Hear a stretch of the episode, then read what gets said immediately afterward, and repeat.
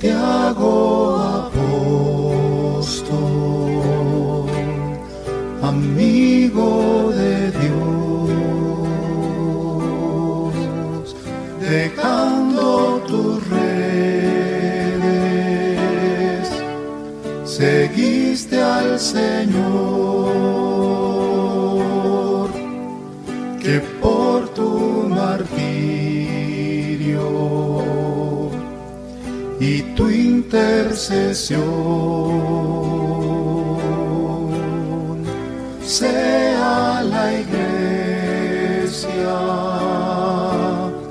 más fiel al Señor.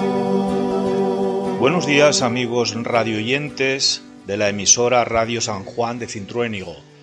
Bienvenidos a este programa de aproximación a los textos bíblicos que se leerán en las misas del próximo domingo 25 de julio, fiesta del apóstol Santiago. Esta semana veremos a la madre de los cebedeos buscando influencia ante el Señor para sus hijos y cómo esto irrita al resto de los discípulos. Una vez más el Evangelio nos muestra como en un espejo lo que somos y el contraste con lo que Jesús espera de nosotros. Hemos empezado escuchando este himno a Santiago Apóstol compuesto por Sergio Torres Jiménez e interpretado por él mismo. Continuamos escuchándolo antes de dar paso al estudio de las lecturas del próximo domingo. Y tu intercesión sea la iglesia más fiel al Señor.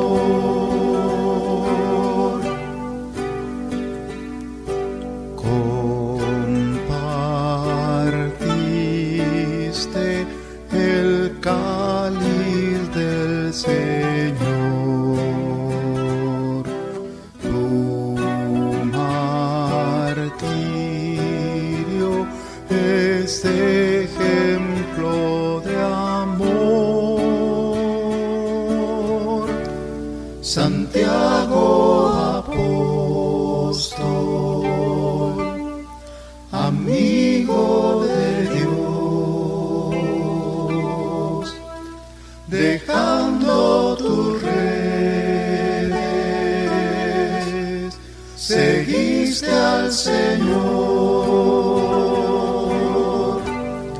que por tu martirio y tu intercesión sea la iglesia más fiel al Señor.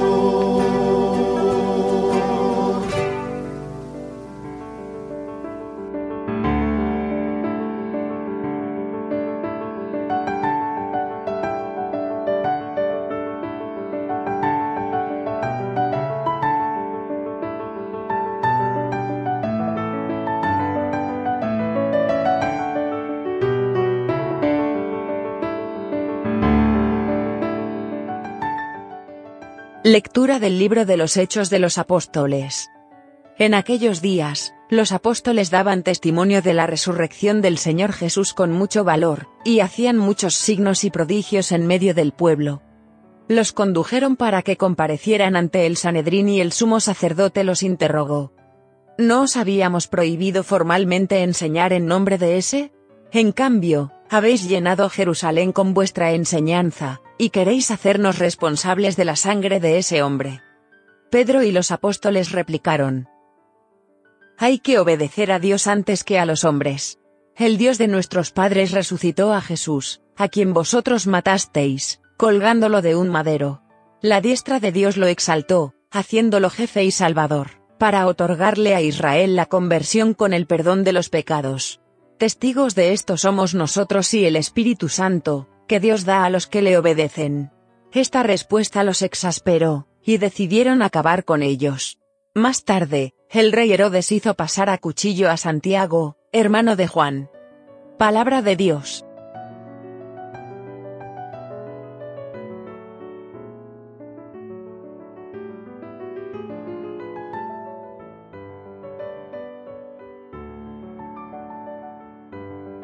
Los primeros capítulos de los Hechos de los Apóstoles, situados en Jerusalén, recogen la persecución abierta por parte de los jefes de los judíos. El texto nos habla de los sacerdotes del templo, principalmente del partido de los saduceos y de los sumos sacerdotes, que formaban una familia de prestigio y de poder incuestionable. El autor de los Hechos dice que los apóstoles eran testigos del resucitado y que daban testimonio con valentía, no la suya, sino la que les procuraba el Espíritu Santo. Según el relato, lo primero es prohibir formalmente la predicación. Como los apóstoles no obedecen, comienza la persecución. Detienen a Pedro y a los apóstoles y los conducen al Sanedrín ellos eran los garantes de la recta doctrina judía ante todo el pueblo. La respuesta de Pedro se ha hecho clásica en la literatura y en la espiritualidad cristiana. Hay que obedecer a Dios antes que a los hombres. O dicho de otra manera, hay que obedecer a la propia conciencia. Hay que ser consecuentes con lo que se cree, diríamos hoy continúa con una exposición del querigma, es decir, del anuncio fundamental y esencial de la fe cristiana, que dice así, el Dios de nuestros padres resucitó a Jesús. Esto es, Pedro identifica al Dios de la fe judía con el que ha resucitado a un judío, que es Jesús. Pero los oyentes no pueden aceptarlo. Más aún cuando Pedro les acusa de que son ellos los que han condenado a muerte al que Dios ha resucitado. Ellos no cumplen, por tanto, la voluntad de Dios. En el culmen de la provocación, Pedro habla de una conversión de Israel, para que se les perdonen los pecados. La respuesta de las autoridades judías fue contundente. Se desata una persecución cuya primera víctima es Santiago.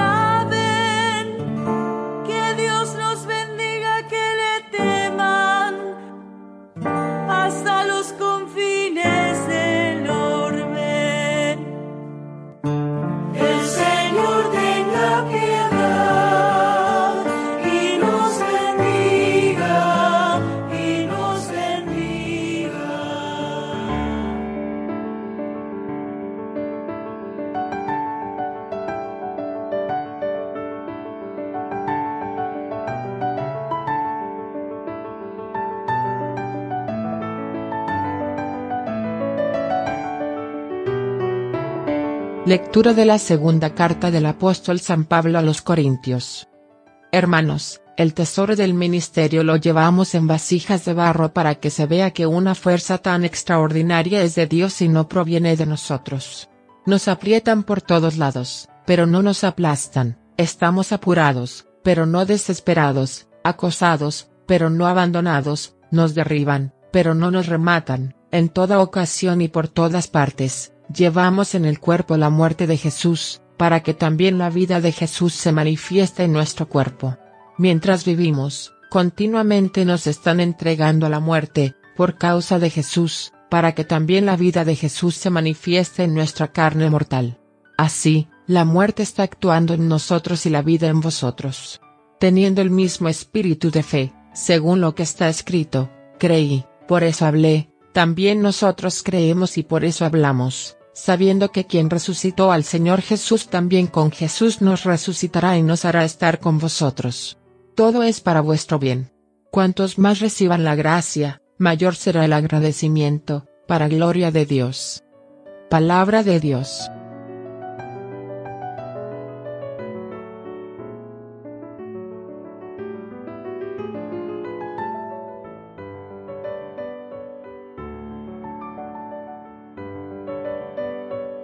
Pablo dice que se sabe encargado por Dios para que lleve a cabo una misión, la de anunciar a su Hijo Jesús.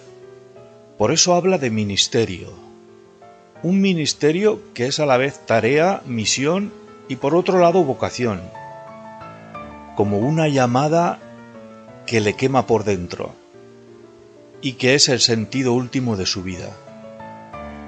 Un ministerio que no es peso insoportable, sino un tesoro.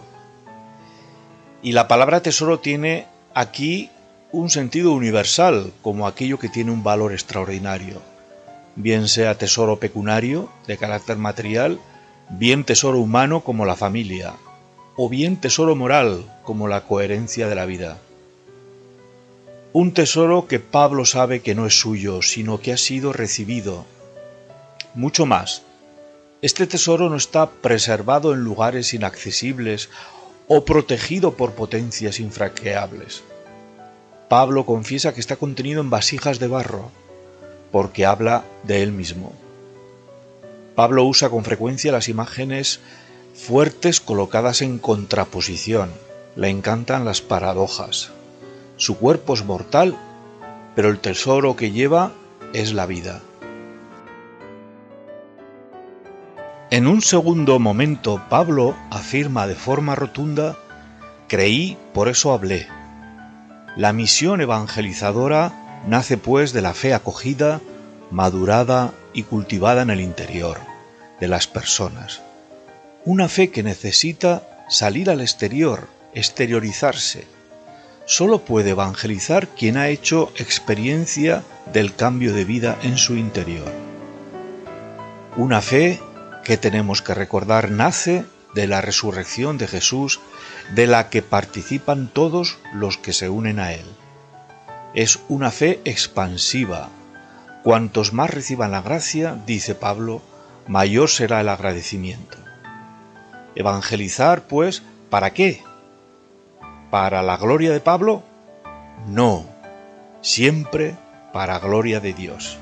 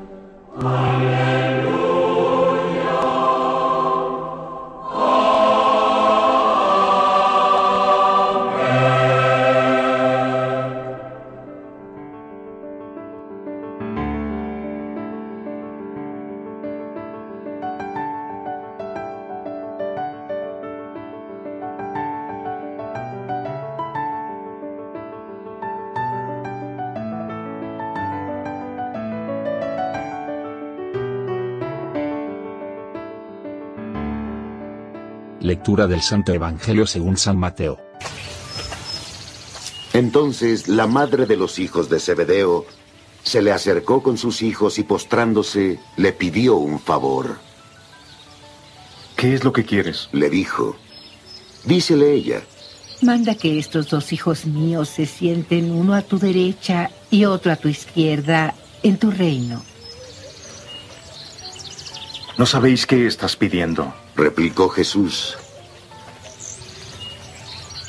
¿Podéis beber la copa que voy a beber?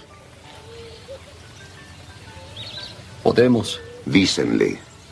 Díceles Jesús. Mi copa sí la beberéis, pero sentarte a mi derecha o izquierda.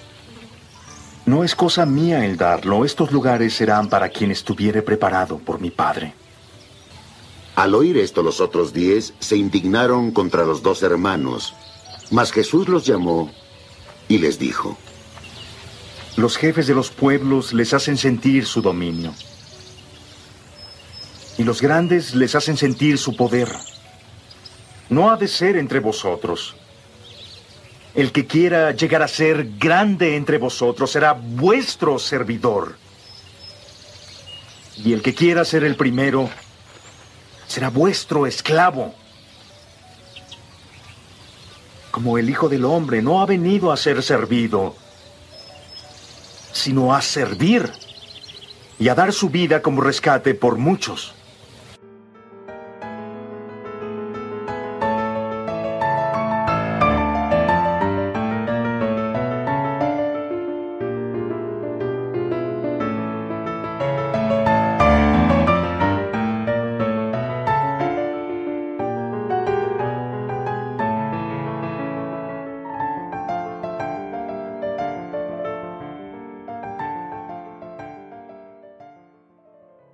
Los hijos del Cebedeo, Santiago y Juan, son los discípulos llamados a primera hora, después de la llamada de los hermanos Simón Pedro y Andrés.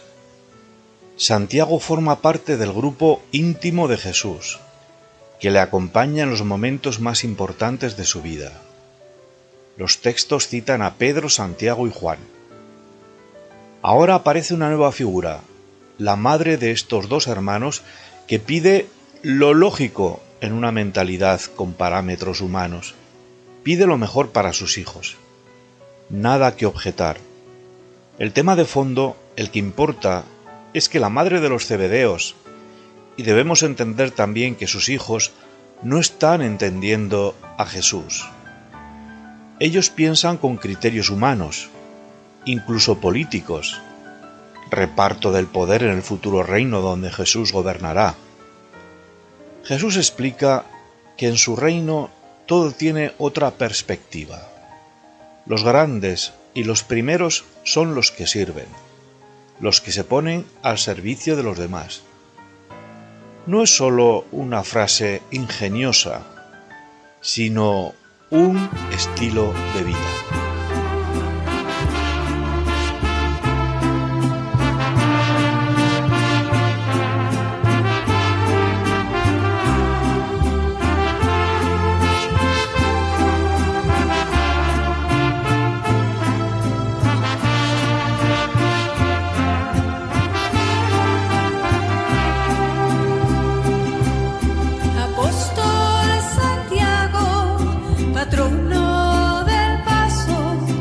bien que me proteges.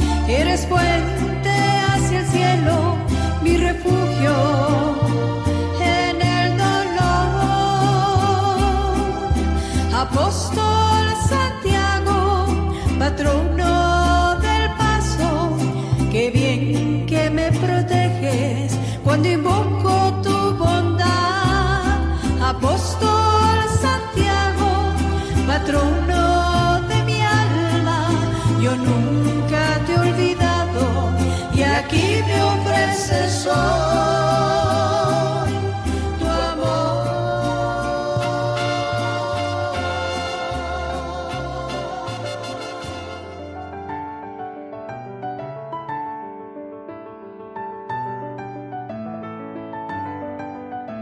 Y terminamos ya por hoy, queridos radio oyentes, esperando que os haya servido para comprender un poco mejor las lecturas que proclamaremos en las misas este próximo domingo 25 de julio, fiesta de Santiago Apóstol. Esta emisión radiofónica la podréis escuchar los jueves y sábados hacia las doce y media del mediodía. También podéis escucharla en las redes sociales, en mi Facebook JMG Chema o en el podcast anchor.fm barra José Garballo.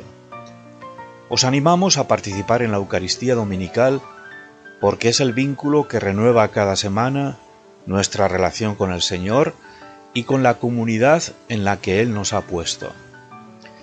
Esta emisión es también la última de esta temporada. Nos tomamos unas vacaciones y volveremos a finales de septiembre, si Dios quiere, con el comienzo del curso pastoral.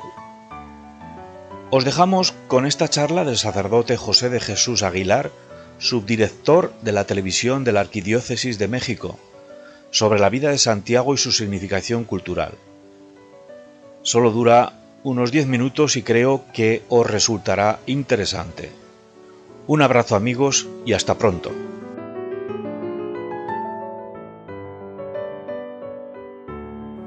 Hoy te voy a hablar sobre el apóstol Santiago. El nombre Santiago es la traducción de Jacobos, transliteración griega del nombre Jacob. Entre los apóstoles de Cristo hubo dos que tuvieron este nombre. Uno se conoce como el mayor y otro como el menor. Su nombre se transformó cuando se le antepuso la palabra San. Así, de las palabras San y Jacob surgió el nombre Santiago. Por esta razón no se les dice San Santiago, el nombre también derivó en Santiago, Diego o Jaime.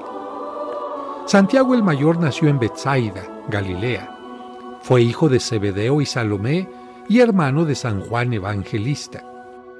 Fue pescador hasta que Jesús lo invitó a ser su discípulo. Con su hermano Juan y el apóstol Pedro, tuvo el privilegio de ser testigo de la transfiguración de Cristo y de la oración en el huerto de Getsemaní.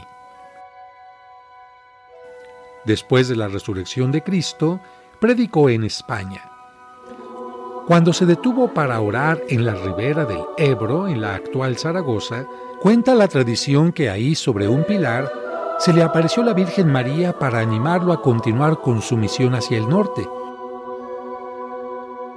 este fue el origen de la devoción a la Virgen del Pilar, llamada también la Pilarica. Animado por esta visión, el apóstol continuó hacia el norte y llegó hasta lo que los romanos llamaban Finisterre, fin del mundo, en la actual Galicia. Después de su viaje misionero, regresó a Palestina. Ahí fue el primer obispo de Jerusalén hasta que entre los años 42 y 44 se convirtió en el primer apóstol mártir al ser torturado y decapitado por orden de Herodes Agripa. Sus discípulos trasladaron sus restos hasta Galicia, primero por mar y luego por tierra, y ahí los sepultaron. Durante las persecuciones, los fieles ocultaron la tumba para que no fuera profanada.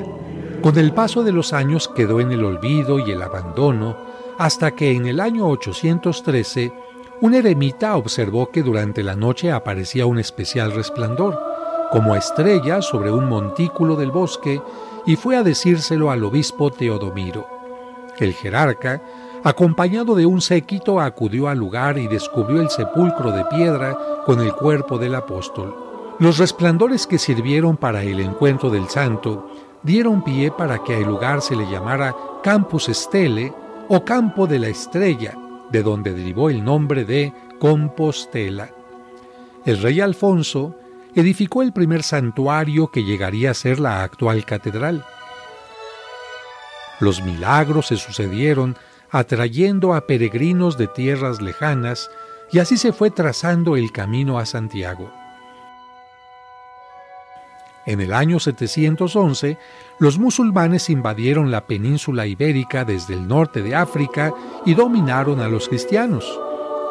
En estas circunstancias surgió la historia más popular sobre el santo. El 23 de mayo del año 844, el ejército cristiano bajo las órdenes de Ramiro I de Asturias luchaba contra los musulmanes, comandados por Abderramán II en la zona del castillo del Clavijo al norte de España. De pronto, vieron aparecer la figura del apóstol montado sobre un caballo y luchando en su favor. Esto alentó a los cristianos y pudieron expulsar a los musulmanes de aquel lugar. Después de aquella batalla, el pueblo convirtió al apóstol en el patrón de la reconquista de España. Se dejó de representar con la túnica y manto característicos de los apóstoles para presentarlo como guerrero, montado a caballo, con clámide militar, espada, estandarte con la cruz de Santiago,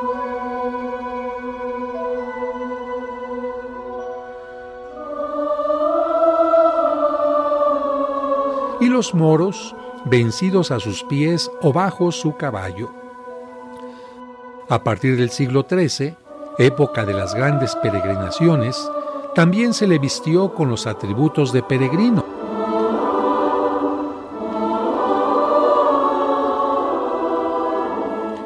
Capa corta o esclavina, bordón, es decir, bastón de caminante, concha, sombrero de alas para el sol y calabaza para llevar agua. La estructura fundamental del santuario es medieval, de tipo románico y gótico, como se puede ver en estos dibujos y en el llamado pórtico de la gloria.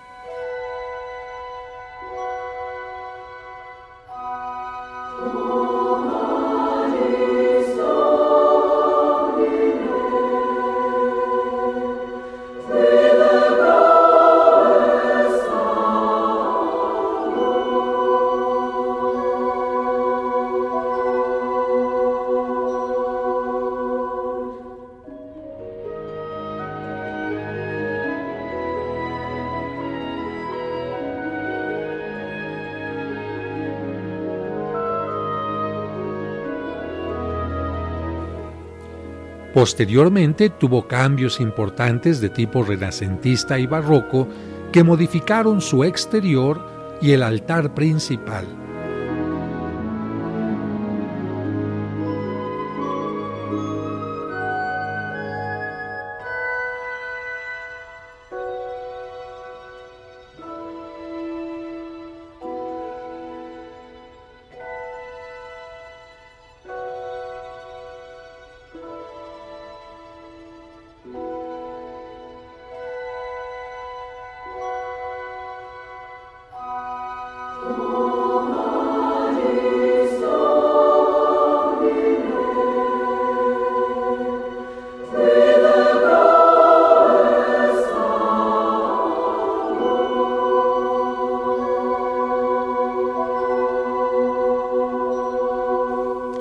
Detrás del altar mayor, en una pequeña capilla, los fieles pueden venerar las reliquias del apóstol que se conservan dentro de una urna de plata.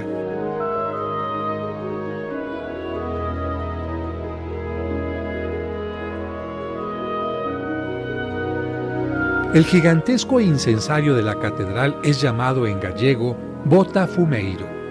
Se utiliza en la apertura y cierre de la puerta santa y otras solemnidades. Para balancearlo es necesario el trabajo en equipo de seis u ocho hombres. Llega a alcanzar una velocidad de entre 70 y 80 kilómetros.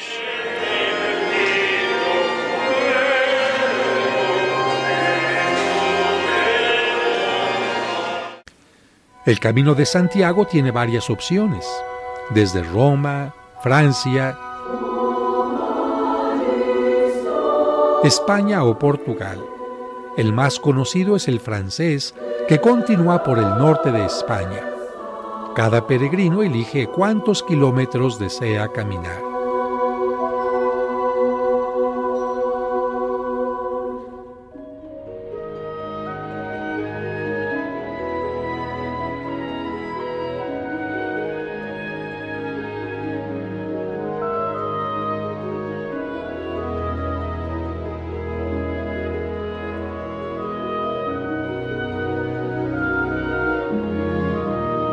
A todo lo largo hay indicaciones, posadas y servicios económicos para los peregrinos, muchos de los cuales dejan en el camino sus zapatos.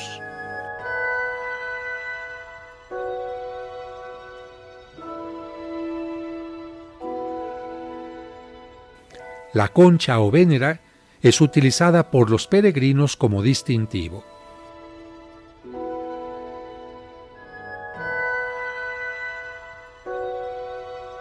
La fiesta del apóstol Santiago se celebra el 25 de julio y cuando coincide en domingo, entonces se celebra un año santo o un año jacobeo.